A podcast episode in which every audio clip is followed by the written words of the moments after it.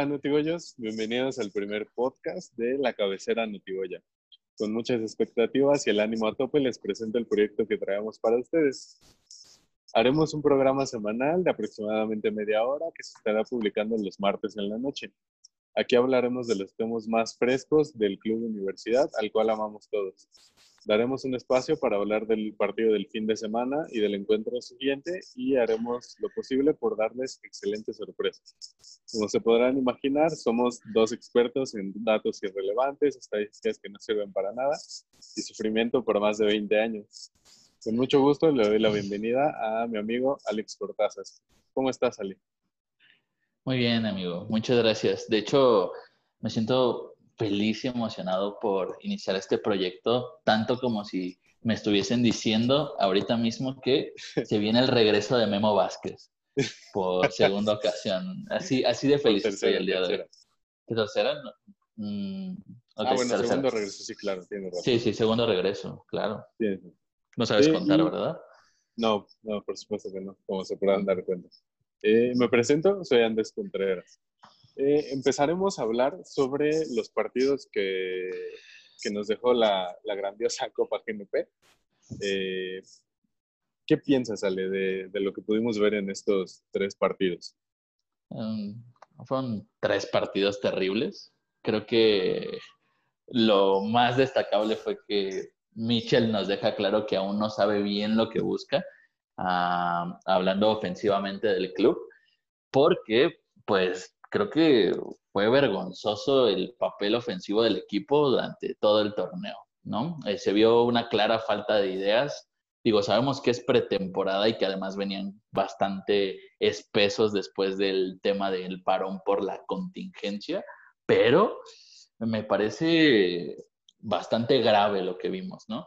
Digo, probamos con Saucedo de interior, en la línea de 5. Y digo, yo creo que la línea de 5 pinta interesante. Está bien, ¿no? Eh, sí. sí, sí, Porque creo que muchos pedimos eh, soltar de cierta responsabilidad defensiva a Alan Mozo.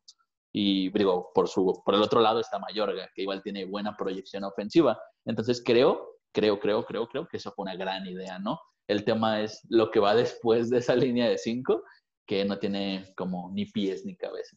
¿Tú qué opinas? Sí, eh, me parece que tenemos básicamente las, mismas impresiones. Eh,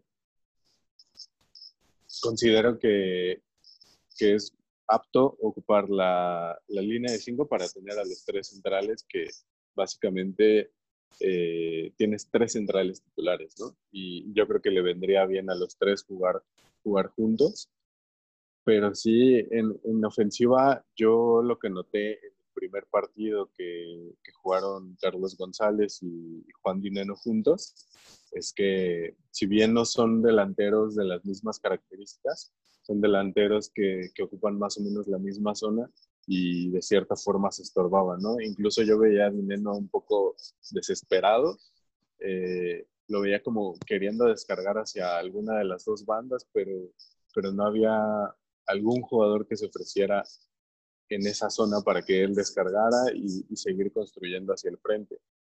Sí, También creo que, que, no sé qué te pareció a ti, pero que este, el chico Carreón eh, dio algunas buenas impresiones, eh, tuvo de cierta forma eh, actuaciones aceptables, es un novato y, y, tendrá que ir tomando tomando forma y agarrando experiencia, etcétera, pero creo que es un buen prospecto. Eh, yo rescataría también, me parece que era Suárez, el que estuvo contra Toluca por izquierda. El, sí, el carrilero izquierdo. Ajá, sí, sí, sí. Me mostró, mostró buena proyección, pero este, entró Mayorga 15 minutos y generó una jugada de gol pues, importante con un gran centro y creo que a pesar de las buenas actuaciones de Jerónimo Rodríguez y de, de, Suárez en este caso, yo creo que el que se perfila para ser el titular por esa banda izquierda es totalmente Mayorga, ¿no? Sí, sí, sí, claro, más bien como o sea, teniendo ahí un, un activo que, que, parece interesante y que tendrás que irle, irle dando minutos, ¿no? O, irle dando entrada y, a ver de qué forma. Ah, sí. Eh, bueno, yo lo que sí me faltó muy, eh, me hubiera gustado ver, obvio, pues hubiera sido a, Alan Mozo como carrilero. Creo que todos nos quedamos con, con las ganas de, de, poder verlo ahí, ¿no? Porque es algo que, que, que venimos pidiendo, pues, varios desde hace tiempo. Eh, pero ojalá lo podamos ver eh, en el torneo ya regular, ¿no? Y ver Yo creo que va a debutar hasta la segunda semana, ¿no? Digo, por el tema de su lesión, yo creo que al menos no va a estar listo hasta la segunda jornada, el tiempo de recuperación que conllevan luego ese tipo de lesiones, pero yo creo, o sea, yo me siento bastante deseoso de, no, optimista no, después de ver eh, la pretemporada del equipo, no, no puede ser optimista, ¿no? Lo que yo creo que más bien sientes emociones por volver a ver el equipo ya en un partido oficial y, y, ver funciones que muy, por mucho tiempo esperaste eh, que le asignen a un jugador, como en este caso aplica para, para Alan, ¿no? Sí, este, quería, quería destacar el tema de, de los delanteros, hace rato lo comentabas, el tema de que pues González y Dineno no son complementarios eh, pero yo creo que dejamos ir a un jugador que sí lo era, ¿no? Anteriormente, que es Felipe Mora, que creo que se hubiera complementado de muy buena forma con cualquiera de estos dos delanteros. Digo, en su momento con González lo hizo y lo hizo de muy buena forma, pero yo creo que ahí dejamos ir a un gran jugador de equipo, que a lo que vi en este partido, Fabio Álvarez estaba jugando como segunda punta, sí. eh, luego quería cumplir como ese rol que solía cumplir Felipe, ¿no? Tirarse a la banda, generar espacios, quizá a veces retrasar un poco para, para poder romper líneas eventualmente con algún pase filtrado, como suele hacerlo, pero, pero fuera eso, pues no se ve mucho. Digo, ayer destacábamos eh, por medio de Twitter el tema de el trabajo con los centrales, lo mencionabas también, ¿no? Con la línea de cinco lucen nuestros tres mejores centrales y no solo los tres mejores, sino también los tres únicos a, a, un nivel de primera división.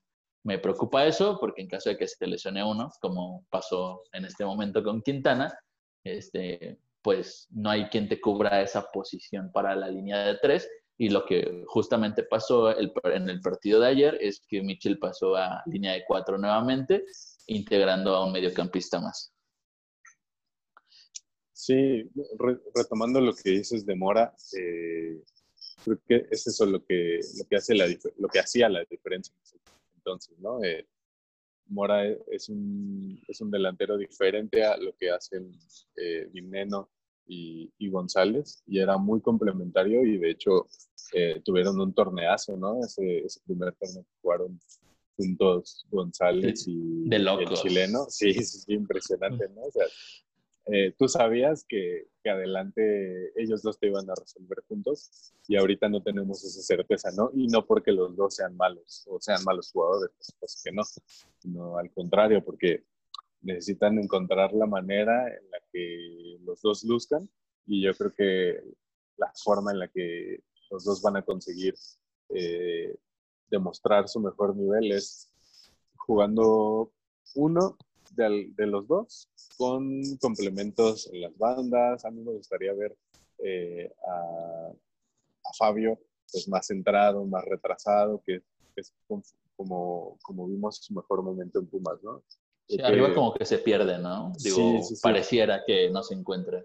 Sí, porque al final pues no es un delantero, ¿no? Es, es pues, un media punta que, que necesita pues un poco más de espacio, incluso me acuerdo que que, llegaba muy bien por sorpresa, ¿no? Entonces ahí yo creo que Michel tiene mucho trabajo que hacer y, varios ajustes para que, para que las cosas funcionen. Sí, de, estoy totalmente de acuerdo. Este, digo, solo para cerrar el tema de los delanteros, que, que pues mucho se habla de Montejano, que es un canterano, que se habla muy bien de él desde las inferiores, mucha proyección, como los últimos 15 canteranos de Pumas para la delantera, ¿no? Pero, pero este, ni siquiera en, esto, en el partido de ayer le dieron los minutos suficientes para lucir y en general en la Copa no los tuvo. Me preocupa porque me parece el escenario ideal para poder probar. Y y experimentar, ¿no? Sobre todo porque ya conoces a jugadores como González, ya sabes lo que te pueden brindar. Entonces, incluso preferir poner a Fabio como un segundo punta en vez de, de, probar quizá con Montejano y saber lo que te puede brindar, me, me, habla mucho de quizá esa inseguridad sobre lo que te puede brindar el canterano, ¿no? Y, y pasa mucho, ¿no? Pasó con Brian Figueroa, este, Brian Silva en su momento, Isasola. Eh... Por ejemplo, yo, yo sí vería a, a Brian Mendoza como un complemento para o para Dineno, para Gonzalo, ¿no? Porque es eh, un jugador que es más rápido, eh, que bien puede caer a banda porque ha jugado ahí. Eh, pero se habla mucho de que él en su formación pues es delantero centro, ¿no? Entonces, eh, ¿por qué no probar con, con Brian ahí en, acompañando a cualquiera de los dos? Es que ¿sabes? Los, los, los delanteros mexicanos de cantera, o sea, de fuerzas básicas en general a nivel nacional, tienen como, hay un, un tema extraño porque regularmente los delanteros desde inferiores son los jugadores que mejor le saben pegar a la pelota. No sé si llegaste a leer que, eh, o bueno, más bien no sé si sabes que el Gallito Vázquez era delantero centro, ¿no? A pesar de su baja estatura, porque justamente tenía un muy buen golpeo. Entonces, Javier Cortés también, ajá, sí, claro, y Javier Cortés también, que también lo tiene. Eh, sí, sí, sí. Pero no sé eh, a nivel formativo este, lo que pase con esos jugadores, ¿no? Porque parecen al final, llegan siempre como delanteros y terminan jugando después de cinco años de carrera a otras posiciones, exactamente. Y, y, que yo no lo, no sé, no sé si, si lo relacionen, yo no, con la, con la estatura, porque para ser un buen delantero no, tienes que ser alto, fuerte, ni nada por el estilo. Claro, pero no, bueno, no creo que sea indispensable. No, no, no. Hay, o sea, puedes lucir en, en otros aspectos. Eh, yo creo que ahí Brian Mendoza podría, podría demostrarnos que, que, es un buen elemento para, para verla en la delantera. A mí me, me, gustaría mucho verlo en este torneo ahí, a esperar a ver qué, qué decide Mitchell. ¿no? Y pasando eh, a otro tema, que es este, el de Lobo Iniesta. ¿Qué te pasa? Porque soy el dueño del programa. Entonces, pasando al, al, Fascista. al tema del, del, lobo, del Lobo, que es nuestro nuevo capitán, ya hablaremos sobre la capitanía más adelante.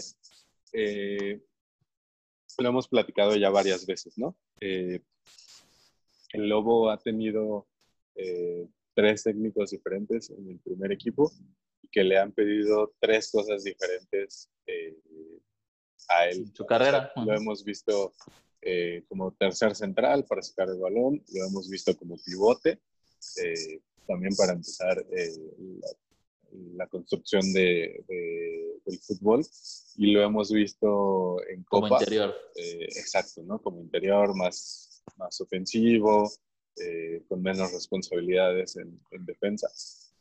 Y a mí me gustaría que, que Mitchell le, le, ayudase a decir, ¿sabes qué, Lobo? Eh, tú tienes estas características o, o, yo identifico que tienes estas características, vamos a potenciarlas, vamos a jugar eh, cierta formación, vamos a ponerte a Vigón y a Leo López eh, al lado para que Leo, no sé, en este caso sea el pivote y, y Bigón sea un, un, interior como, como más llegador y tú te, te dediques un poco a, a, organizar el juego. Sí, claro, yo creo que eso, eh, bueno, perdón, sí, sí. pero pienso que eso es complicado a nivel formativo para un jugador que no lleva más de, de no sé, 50 partidos en primera división, no, no sé cuántos lleve en este momento, digo, no traigo el dato, es, sí, ya cumplió 50, pero bueno, ¿sí? es lo de menos, ¿no? Digo, sí, pero ha pasado por tantos técnicos que no se le ha podido definir su rol, justo como lo mencionas. Y, y actualmente yo creo que lo que necesitamos de Lobo es que pueda asumir un rol y pues se haga de esa posición ya firmemente, ¿no? Que por lo que parece va a ser el de pivote fijo para darle salida al balón y con un rol como más defensivo, ¿no? Protegiendo las espaldas de, de los interiores, ahí protegiendo o cubriendo la banda en la que el carrilero suba. Eh, pero yo creo que eso es indispensable y, y, pues no, no se le había visto, ¿no? y esperamos que, al menos yo espero que Michel lo ayude a definir como el rol que debe tener en el equipo. Como pasa con Alan Mozo, eh, perdón, perdón, este, que hacías el comentario el otro día. Eh, Alan, no ataques tanto, o sea, no subas tanto, no es necesario, solamente ataca mejor, ¿no? A ver, vete por aquí, vete por allá, pero mm, pues con más mesura, quizá con más cerebro, en vez de solamente subir por inercia. Lo mismo debería ser con Iniestra, digo, ajustado a lo que él le pida y espero que pues aprenda mucho de los conceptos que Michel le pueda brindar y termine siendo un jugador determinante en la posición para nosotros. Sí, porque además eh, yo creo que, o sea, más allá de que, que, ha tenido muchas tareas, pues también los cambios de técnicos, eh, diferentes estilos, etcétera, eh, no te ayudan a ti como, como jugador a, a, no tanto a sentarte, sino eh, ¿cómo decirlo?, a, definirte como, qué tipo de jugador eres, ¿no? Y, yo creo que al Lobo le hace falta que le ayuden en eso, ¿no? Porque eh, el, el, talento ahí está. Eh, hay que ayudarle al talento a que, se pula y a que, le ayude al, al equipo a, a, tener este, más certezas, ¿no? En cuanto al juego y es que no dudamos que Iniestra sea bueno en haciendo muchas cosas, porque justamente si ha cumplido tantas funciones es porque todos esos técnicos han visto cosas distintas en él, sino que más bien ahora ya corresponde a, tener una posición fija, quizá. Digo, sabemos que podría cumplir distintos roles, pero ya enfocarte en una cosa para hacerte especialista en algo. Sí, claro, ¿no? O sea, eh, es un plus que un jugador te, juegue a lo mejor no diferentes posiciones, en, en, el caso de Iniestra, pero sí que te cumpla diferentes roles, pues es, claramente un plus que tiene, que tiene el logo, pero no parece que, que, esté dando el, el, salto definitivo, ¿no? Para, para comandar el medio campo. Y hablando del logo, eh, creo que vale la pena pues hablar de, la capitanía, ¿no? Eh, sí, él confirmaba que es pues el capitán oficial del primer equipo, eh, lo confirma en rueda de prensa apenas. Digo, le preguntaron por el segundo y no quiso definir como quién era, ¿no?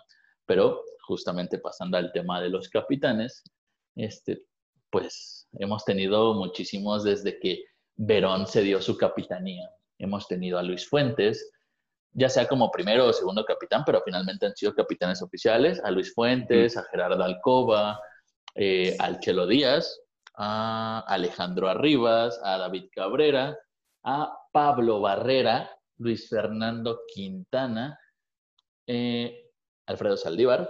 Pollo. ¿Y se me, va alguien por ahí? Eh, me parece que no. Pero sí valdría la pena rescatar que cuántos años, son, como tres años, ¿no? tres o cuatro años. Cuatro años, me parece. Son demasiados capitanes en, tan poco tiempo, ¿no? O sea, empiezan cuatro años. Es prácticamente uno por torneo. sí, sí, sí. Y no te ayuda como club a, a poner un rumbo fijo, ¿no? O sea, eh, lo que comentábamos de, de, los cambios de técnico, ¿Cómo, puedes perder la, la, oportunidad de tener eh, capitanes, como tú lo mencionaste, como Alcoba o como el Chelo Díaz? Eh, y no porque los demás hayan sido malos o sean malos jugadores, sino que tienes dos. En, un, en Alcoba tenías a, a un tipo que ya estaba muy identificado con el club, que le gustaba estar aquí, eh, por comentarios de, bueno, por cosas que uno ve en redes sociales, pues te das cuenta que, que Alcoba era mucho de, cobijar en general, ¿no? A la plantilla.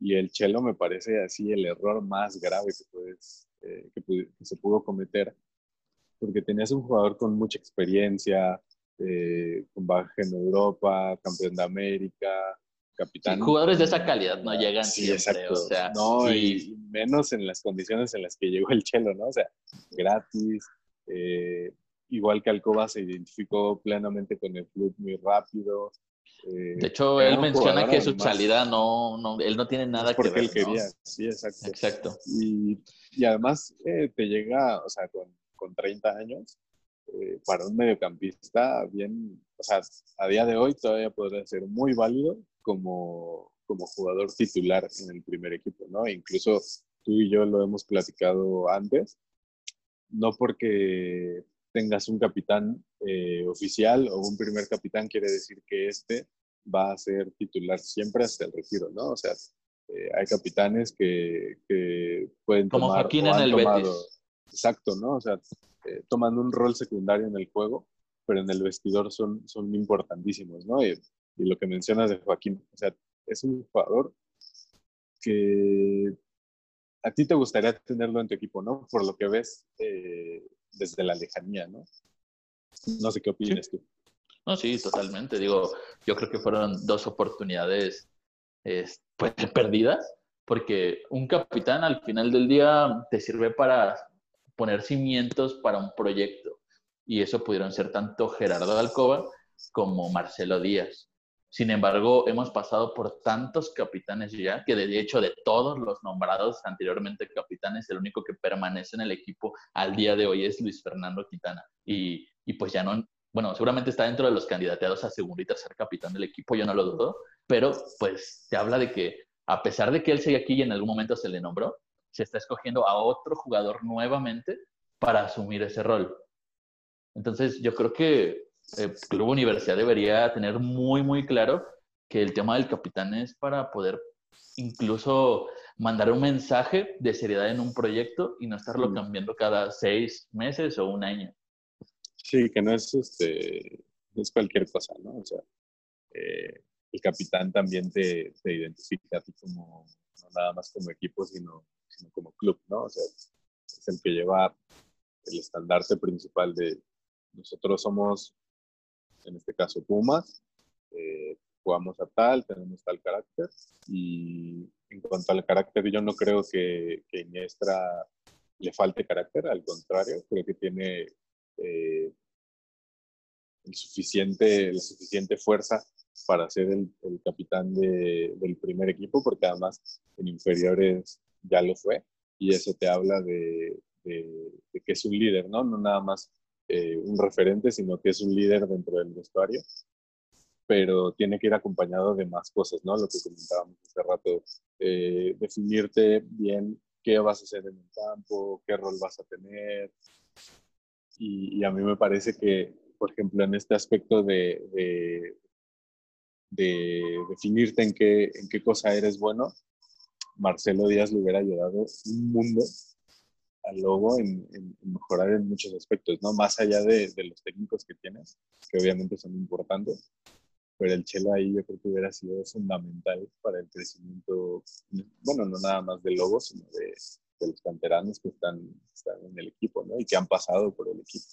Sí, recuerdo que Escamilla incluso mencionaba que le aprendió muchas cosas al Chelo Díaz, ¿no? Que finalmente el Chelo sale y y Ares de Parga declara que el rol está cubierto porque ahí tenía Escamilla abajo, ¿no? Y que pues ya había aprendido lo suficiente. Finalmente Escamilla sale un año después y ahorita está en Toluca. Eh, no es titular. exacto. y, y, Iniestra está, pues quizá no tuvo la protección y fue cobijado como, como nos hubiese gustado, ¿no? Sí, y, y hablando de activos, en, en el, en el equipo, eh, hay que hablar de Juan Manuel Iturbe, ¿no? No. ¿No, no quieres? Mm. es que siento que tengo una opinión muy impopular al respecto. O sea, yo leo en todas partes que no, Iturbe debe ser titular. Iturbe, ¿por qué no estás jugando? Oye, ¿por qué Iturbe no es nuestro extremo? ¿no? Y, y justamente traía, brilla en Transfer Market que desde que llegó a, a Oporto eh, ha estado en nueve equipos distintos. Nueve. En diez años. O sea, yo creo que... y tú, tú eres el problema, ¿no? O sea, yo creo que no pasa tanto por los clubes en los que estuvo, sino que quizá es un tema de actitud. Mm, nunca se ha visto bien físicamente desde que llegó a Pumas.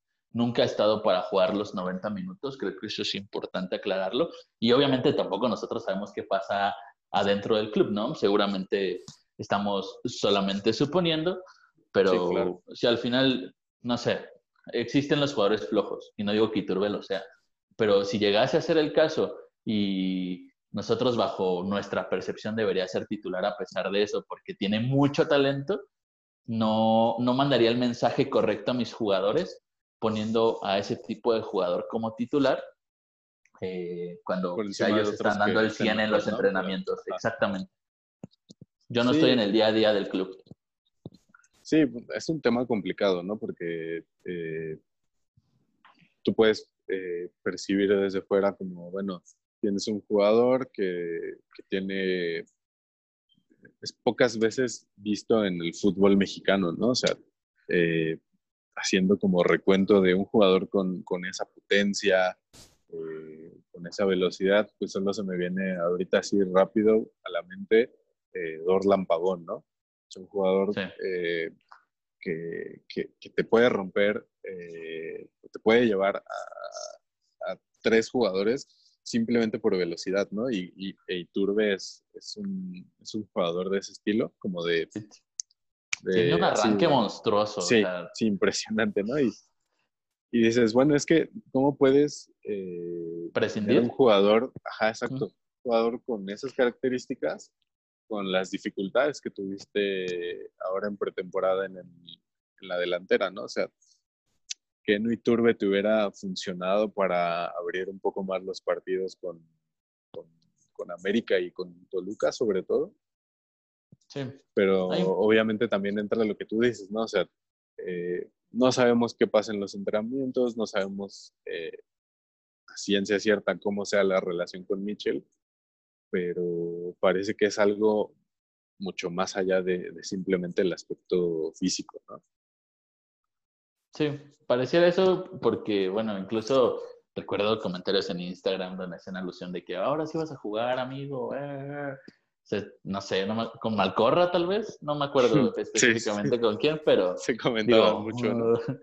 sí, este, parece ese tipo de jugador también que tampoco me da como la entera confianza para decir, no, pues confío en ti y y por favor juegue en mi club, ¿no? Porque pareciera incluso un poco conflictivo ante lo que hemos visto, claro. Pero finalmente, digo, su calidad es indudable, tiene un disparo de media distancia también importantísimo. Que pocos en el equipo lo hacen, ¿no? Exacto, especialmente, digo, en el fútbol mexicano tienden a romperse los partidos después de 75 minutos y en, esos, en esa última media hora de partido yo creo que Iturbe es validísimo de arranque ha demostrado que se le acaba el gas muy rápido y que tiende a salir de cambio forzoso o que su rendimiento ya no es el mismo justamente por eso. Digo, eh, una solución práctica sería hablar con Iturbe, quizá que asuma el rol que le toque, porque tampoco sabemos cuáles son sus pretensiones en el primer equipo, pero digo, yo creo que tiene toda la pinta de que va a salir del club al final de la mucho temporada en Italia, ¿eh? No sé por qué el calcio tiene, tiene tanto mercado.